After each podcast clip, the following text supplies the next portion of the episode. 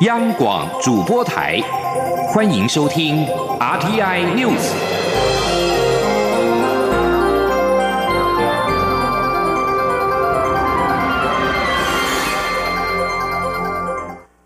各位好，我是主播王玉伟，欢迎收听这节央广主播台提供给您的 RTI News 新闻。首先带您关注。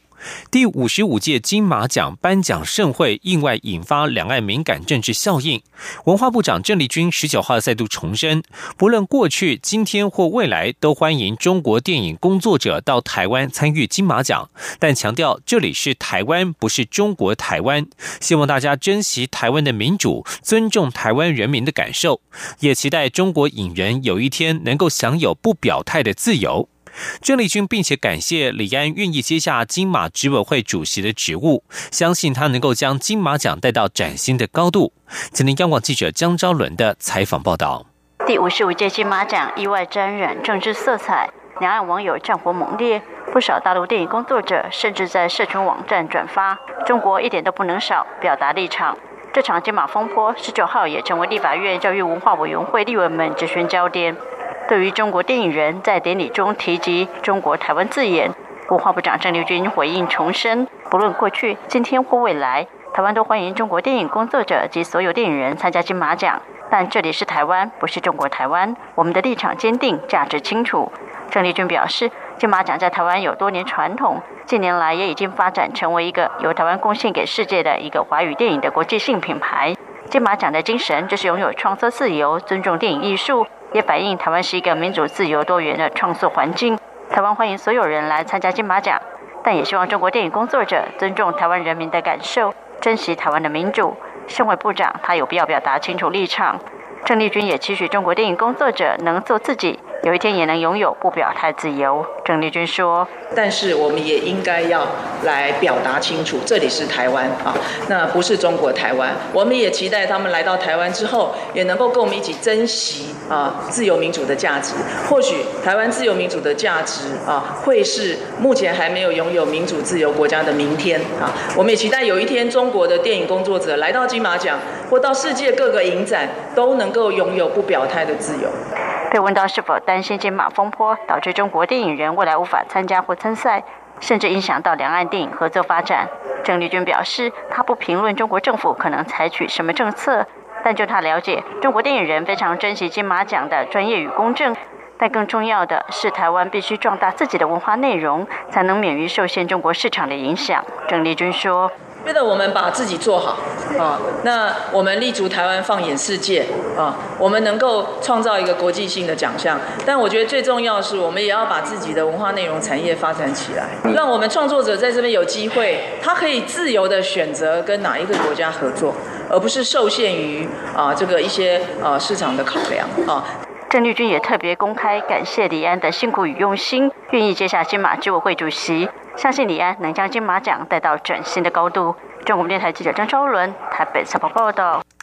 继续关注 APEC 领袖峰会，美国副总统彭斯十八号推文谈第二十六届亚太经合会 APEC 成果。他在影片当中选用与台湾 APEC 领袖代表张忠谋会面的画面。彭斯表示，美国期望区域国家不论大小都能繁荣昌盛。彭斯结束亚洲行，稍早透过美国副总统的官方推特上传了一段长约一分钟的影片，阐述美国总统川普这一次派他参与 APEC，要传达美国自由与开放的印太战略愿景。这段影片剪接了彭斯在 APEC 峰会期间的演说及活动片段，除了美国与日本及澳洲两大传统盟邦的三边会谈入境，还特别选用彭斯与张忠谋会面的影片片段。影片搭配彭斯谈话，指出美国期望整个印太区域的国家无论大小都能繁荣昌盛。新加坡总理李显龙今天上午也在脸书发文，证实他与我方领袖代表张忠谋、夫人张淑芬在峰会空档一同喝茶，进行了双边会谈。不过，APEC 领袖峰会今年首次出现了领袖宣言难产的情况。外电报道，主要原因是因为美国与中国对贸易的立场截然不同，各经济体领袖难以在闭幕会达成共识。彭斯与中国国家主席习近平在 APEC 峰会期间针锋相对。彭斯直言，和美国的合作会是公平且开放的，借此讽刺中国的一带一路。他还说，美国所提供的不是束缚带或不归路。峰会主办国巴布亚纽几内亚总理欧尼尔稍早表示，世界贸易组织和相关改革问题是对领袖宣言难以达成共识的主要障碍。即将焦点转回到国内，美国海军两支航空母舰打击群在西太平洋执行双航母作业，外界解读美军航空母舰通过时机点敏感。国防部长严德发今天表示，美国海军的军力展示主要是为了支持他们的印太战略，并且维护亚太区域和平，应该没有其他的考虑因素。严德发表示，早在十一月初就掌握美方要在全球举行的军力展示，但涉及演习的军事行动，美方并不会告知。尽管如此，国军还是能够掌握各基建的军事动态。前天记者肖兆平的采访报道。美国海军两支航空母舰打击群连日在西太平洋的军事动态引发国际关注。不过，由于先前国防部对外表示没有相关演习讯息，使外界质疑国军情报掌握能力。相关议题也成为十九号立法院外交及国防委员会立委关注焦点。民进党立委王定宇质询时表示。美军的双航母作业并非特例，其实过去几年以来都有类似的军事展示行动。他认为国防部先前没有相关演习的说法太过斩钉截铁，可能会影响国军威信。对此，国防部长严德发答询时澄清，国军确实有掌握美方要在全球进行军力展示的消息，但美方的军事演习向来不会告知我方。尽管如此。国军还是有能力掌握动向。他说，十一月初就呃有掌握到他们对外宣称呃这个军事行动，它的定义就是全球性的军力展示。那军力展示的目的就是维护整个呃呃印太战略亚太区域的一个和平跟稳定。呃，我想如果是军演，像 Rampage，像类似像这种军演，呃，基于呃军事行动，美方是不会告知的。所以我们但是在区域的整个的情势，我们透过联合集群，我们都能掌握。时代力量立委。林长佐也关注这起事件。严德发重申，国防部从头到尾都没有否认美方的全球性军力展示。目前美军在西太平洋区域的双航舰，就是为了支持他们的印太战略。他说：“啊，就是一个军力展，他的呃目的是支持印太战略，然后维护亚太地区的。应该知道之前他们就要来了。之前他就是他们有他们有说明。那呃，刚刚委员所谈到的军演，不管是台海、南海，那他们官方也都没有没有没有承认，也都否认。国民党立委马文君则表示，庞大军舰群移动不会突然过来。”他希望国防部未来应该要做好情资掌握工作，以及做好各项应应。中央广播电台记者肖兆平采访报道。美国在台协会 AIT 主席莫健对外部势力与假新闻影响台湾选举表达忧虑。为了杜绝中国的魔手深入台湾，民进党中央今天发布最新电视广告，反介入故台湾，对中国透过假讯息的传播破坏台湾人民的自由。他们呼吁国人要团结一致对外，遏制中国网军的入侵，用选票守护台湾的民主。前天记者郑祥云、刘玉秋的采访报道。选战逼近，各候选人卯足全力扫街，把握最后时间拉票。民进党继公布三支竞选广告及影片后，十九号又公布了反介入顾台湾的最新电视广告，抨击中国的魔手深入台湾，呼吁选民用选票反制，保护台湾的民主自由。中国网军已经侵入台湾，大规模制造假讯息，散布谣言，霸凌攻击。全民拒绝假讯息，遏止中国网军入侵。十一月二十四号，反介入，顾台湾。民进党发言人蔡世应表示，选举应该公平、公正、公开，但中国却有系统的透过各方面的力量影响台湾选举。目前正透过假讯息的传播撕裂台湾人民。民进党希望透过这支广告提醒国人要反对中国的介入。而在现在的要接近选举的过程当中，我们看到有许多个别的候选人突然间得到很多的支持，而这样的支持是来自于对岸有系统的操作。我们也看到有些候选人受到有系统的抹黑。而这样的抹黑也来自于中国的操作，而这样选举过程当中，我们要反对中国的介入，我们反对中国用这样的方式来影响台湾的一个选举。至于今年的金马奖上，有多名来自中国的颁奖人在台上提到中国台湾，挑起统独敏感神经。蔡世应表示，个别的人到台湾表达的看法是言论自由的展现，但台湾中国完全不一样，台湾的国名叫做中华民国。他们到台湾所看到的政治民主制度后，也会发现台湾与他们所认知的中国北京完全不同。民进党希望他们能在台湾多留几天，多了解台湾。中央广播电台记者郑祥云、刘玉秋采访报道。将焦点转到台北市。民进党台北市长候选人姚文智十八号在造势场合当中宣布辞去立委。他今天接受广播专访时表示，虽然他一直考虑辞去立委，但是因为补选问题迟迟没有行动。他在十八号的活动当中看到了支持者的热情，当下才决定背水一战。今天记者欧阳梦平的采访报道。民进党台北市长候选人姚文智十九号接受广播媒体专访，海基会副董事长姚仁多特地请假陪同。姚文智十八号在造势场合中宣布辞去立委，展现破釜沉舟的决心。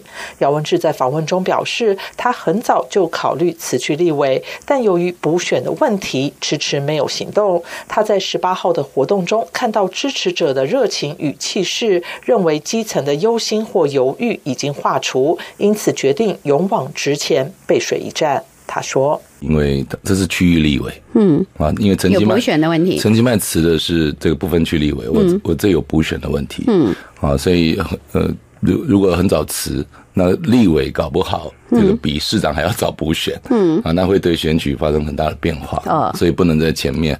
当下决定是昨天，我觉得那么多的人，嗯啊。”来支持我，嗯，我我真的很感动。姚文智并再度批评柯文哲造谣，说他要拆掉大巨蛋。姚文智表示，自己说的是解约，是要变成东区立体公园。柯文哲却一直诬赖，好像他没有提出解方，只是要把大巨蛋拆掉。姚文智并表示，如果柯文哲不道歉，他将提告。姚仁多则表示，民进党在四年前支持柯文哲，这次必须找寻强而有力的理由，说服支持者不再支持。尤其在台北市，柯文哲是民进党的对手，出了台北市，民进党又希望把柯文哲当朋友，在这种情况下，姚文智的选情一直很艰困。姚仁多并认为，对于台北市长选举，姚文智及党中央不应思考要让柯文哲还是丁守中当选，应该只有一个思考，就是如何让姚文智在最后几天反败为胜。中央广播电台记者欧阳梦平在台北采访报道。关心国际消息。美国其中选举，佛州重新计票结果十八号揭晓，即将卸任的共和党籍州长史考特以一万票之差险胜民主党籍现任联邦参议员尼尔森当选联邦参议员。根据路透社报道，佛州选务官员表示，经过重新计票，史考特得票比尼尔森多出了一万零三十三票，当选联邦参议员。民主党原本寄望三届参议员尼尔森击败史考特，但是事与愿违，尼尔森成为最新一位败选的现任民主党籍参议员。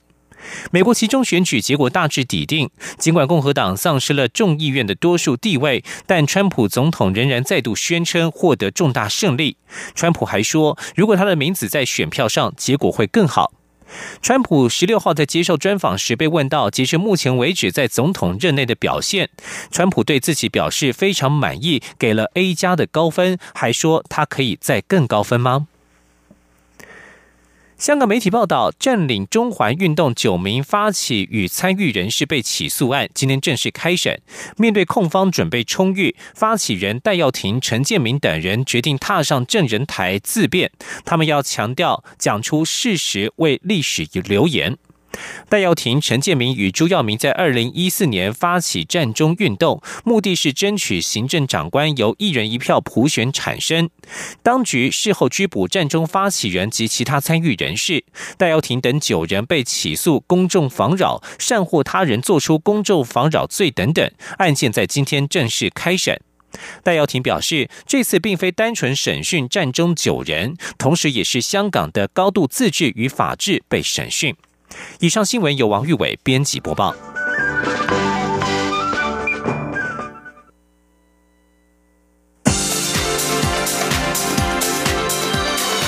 这里是中央广播电台台湾之音，欢迎继续收听新闻。欢迎继续收听新闻，我是陈怡君。有科技产业奥斯卡奖之称的全球百大科技研发奖，在日前公布了得奖名单。今年工研院及资策会一共勇夺了五项大奖。今天他们共同举行记者会，展示出整合了软硬技术能量，创造环保与高价值的绿色科技。记者杨文军的报道。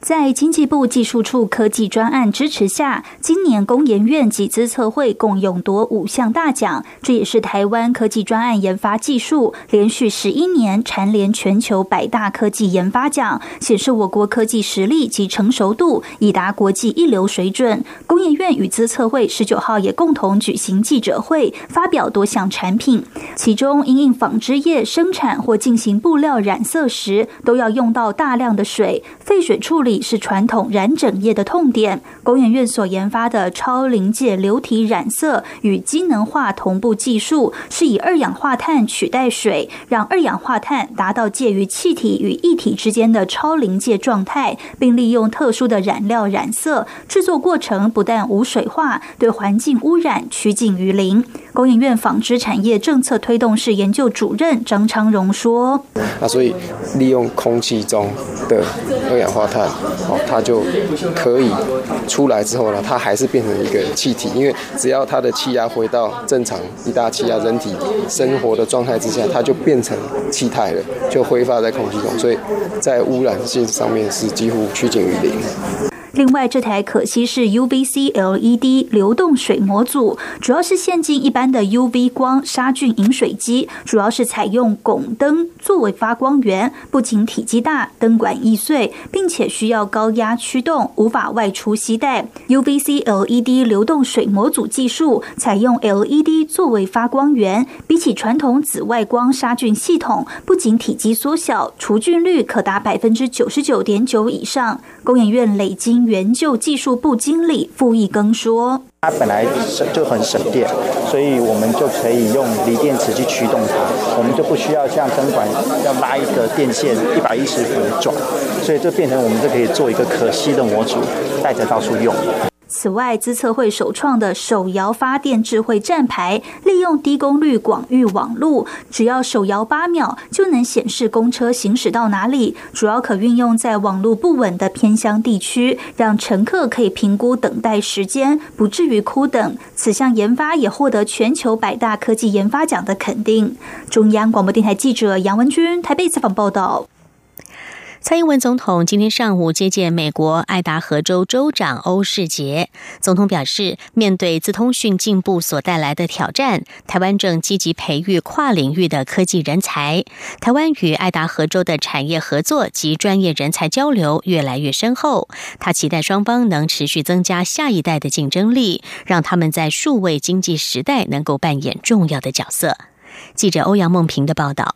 蔡英文总统十九号在总统府接见美国爱达荷州州长欧世杰访问团。总统在致辞时表示，爱达荷州政府与台湾的关系渊源很深，在台湾的亚太区办事处已经成立了三十年。欧世杰也是台湾的好朋友，除了不断提升台湾与爱达荷州的经贸关系，这次更是任内第三次率团来台访问。总统指出，多年来欧世杰不断致力让爱达荷州从多元经济方向。发展推动绿能、航太及创新产业，这些也都是台湾五加二产业创新计划的目标产业。加上近年来双方签订备忘录，让台湾与爱州之间的产业合作及专业人才交流也越来越深厚。他期待双方的产学合作能够持续增加下一代的竞争力。总统说。面对资通讯进步所带来的挑战，我们政府也积极的培育跨领域的科技人才。我们也期待我们跟爱州的产学合作可以持续的增加我们下一代的争竞争力，让他们在数位经济的时代扮演重要的角色。蔡总统感谢欧世杰多年来支持台湾，并鼓励台美签订自由贸易协定。他并指出，台湾目前是爱达荷州第四大进口国、第二大出口国。台湾的农产品贸易友好访问团也一直受到爱州政府热情的接待，成果非常丰硕。他期待双方未来的农业交流合作能更加紧密。中央广播电台记者欧阳梦平在台北采访报道。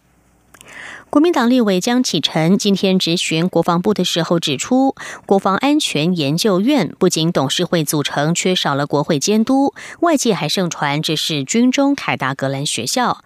不过，民进党立委王定宇质询时则是解释，国防院是在前总统马英九任内指示成立，军中凯校的标签其实是在分化国军。对此，国防部长严德发表示，国防院是超越党派的国家级智库，获选受训的将领跟未来是否继任没有关联。记者肖兆平的报道。今年五月挂牌扮演国家级智库的国防安全研究院，其执行长林正义十九号首度赴国会接受外交及国防委员会立委质询。由于国防院是政府捐助的财团法人，预算与成效更是立委争辩重点。国防部长严德发在会中表示，国防院的层级比国防部高，负责提供国防政策、国安咨询，且是要超越党派的国家级智库。不过，国民党立委江启臣认为，董事会的组成缺少国会监督与参与，因此超越党派难招公信。他还说，国防院才刚成立，进一步就要高阶将领来受训，已经让将领有军中凯校的质疑。他说：“你这样子的选送，一定让人家怀疑，会不会有加分的嫌疑？会不会要宣誓效忠的嫌疑？还有外界、外界包括军中的人，包括过去跟国防智库相关的这些人都认为，这个是蔡英文蔡英文总统。”假公济私的私人智智库。国防部人事参谋次长傅正成解释，国防院有专业的中共政军研究，选送是为了让军人增广见闻。民进党立委王定宇质询时指出，其实国防院是前总统马英九任内开始筹备，强调国家智库不该随意被贴上标签。王定宇说：“我们不会因为。”马英九前总统在二零一零年三月一号指示筹备这个国防院，哇！现在民进党执政了，我们就不成立，因为它是延续的。怎么用剪刀把它剪开来，故意忽略前面那一段，然后只说后面这段仓促、党派之私，还贴一个标签。现在谁在贴标签？好像去这里进修的国军将领、军官是见不得人的一样。严德发在时代力量立委林长佐质询时也说，选送到国防院进修的人才跟升降级没有关联，完全是提升其战略素养。而国防院执行长林正义进一步解释，研究员都有博士学位，且都是经过评审，强调绝对有国防安全专业。中央广播电台记者施兆平采访报道。针对中选会重新公告公投被台北高等行政法院裁定违法一事，中选会主委陈英前今天在立法院对于该会依法行政却仍然无法满足所有民众期待而道歉。并说明，该会会透过新闻稿、电子公投公告刊登十月二十四号的行政院意见书内容，以及在法院裁定未被废止的情况之下，会在主要的平面媒体刊登旧版意见书等方式来应应处理。不过，对于中选会所提出的方法，司法院表示，各种方法都要有法律明文规定才可以执行，行政机关应该要依法行政。记者王兆坤的报道。中选会十月二十四号发出公投公告后，又于十一月二号纳入行政院意见书重新公告。台北高等行政法院裁定重新公告已违反公投法规定投票日前二十八天公告的要求。中选会主委陈英前十九号在立法院内政委员会报告时为此道歉，因为中选会依法行政仍无法满足民众期待。陈英前说：“跟这个主席还有各委员跟全国民众做一个道歉哈，因为我们中选会作为独立机关，虽然大家都是依法行政，可是还是无法呃满足这个所有民众的这个期待。”陈英前表示。法院裁定书要求中选会不得将十一月二号的修改意见书刊登于公投公报上，因此中选会在收到裁定后，立刻调查能否执行此一裁定，但发现各地选委会几乎都已印制完成，所以事实上还是有一些困难，并不是说我们不愿意遵守法院的裁定。陈英前指出，中选会委员会决议透过发布新闻稿。紧急修改电子公投公报刊登十月二十四号的内容。此外，如果行政法院的裁定没有被废弃的话，中选会也打算在全国性的主要平面媒体刊登十月二十四号的行政院意见书。针对中选会提出的方法，立委询问司法院的意见。司法院副秘书长叶丽霞答询表示，要有法律明文规定才能这样处理。他说。这个要看法律有没有明文规定。法律明文规定，所有的公投的公报必须要送到我们的选民的手上。对对对。那他现在用这样子的方式来取代法律，呃呃，行政呃，我们的政府机关应该依法行政，应该依法行政。所以换句话讲，这样子，那用电子网站这些平面媒体可以取代吗？这个一定要明文规定才可以取代的。有立委询问陈英前是否应该知所进退。陈英前回应指出，个人进退不重要，重要的是把这一次的公投榜大选办好。中央广播电台记者王兆坤台北采访报道。关心国际政治消息，秘鲁外交部十八号表示，前总统贾西亚已经到驻首都利马的乌拉圭大使馆申请庇护。贾西亚因为遭到贪污调查，先前已经被限制出境。法新社报道，贾西亚曾经两度担任秘鲁总统。他被指控在两千零六年到二零一一年第二个总统任期之内，收受一家巴西建设公司的贿赂，协助取得合约，目前正在接受调查。这家巴西公司已经承认，历年来曾经向三个秘鲁政府的官员支付两千九百万美元的贿赂款项。秘鲁外交部十八号发布声明表示，他们已经接到了乌拉圭驻秘鲁大使的通知，得知贾西亚十七号晚间抵达大使官邸寻求庇护。另外，曾经在一九八五到一九九零年担任总统的贾西亚还说自己是遭到了政治迫害，但是现任总统维兹卡拉否认这项说法，他主张调查是由法官与检方独立进行的。美国富豪前纽约市长彭博十八号宣布，将捐出十八亿美元给母校约翰霍普金斯大学，这应该是美国历来捐给教育机构金额最高的捐款。彭博表示，他希望这项捐赠能够帮助中低收入家庭的学生减轻学费的负担。在美国，高等教育的精英学校一年学费通常会超过五万美元，大约折合新台币一百五十万元，这是许多家庭无法负担的。彭博在毕业后的第一年就对母校捐款，当时只有捐五美元。至今，他对这所学校的捐款已经累计达到了十五亿美元，作为研究、教学和财政援助。而在十八号所宣布的这笔捐款，将会用来协助中低收入学生完成学业。彭博在《纽约时报》的撰文指出，有资格进入大学的学生不应该因为家庭财务问题而无法入学，但这种事总是在发生。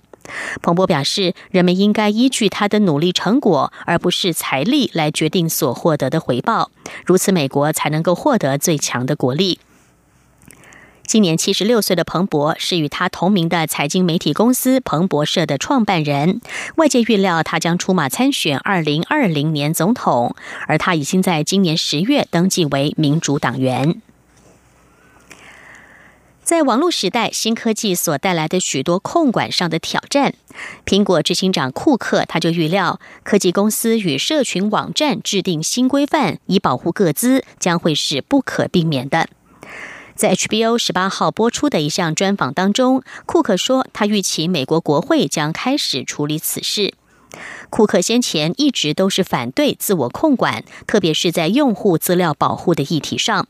但是，随着数据顾问公司剑桥分析取得脸书用户资料的丑闻爆发之后，库克表示，这个产业现在已经超出了自我控管的范畴了。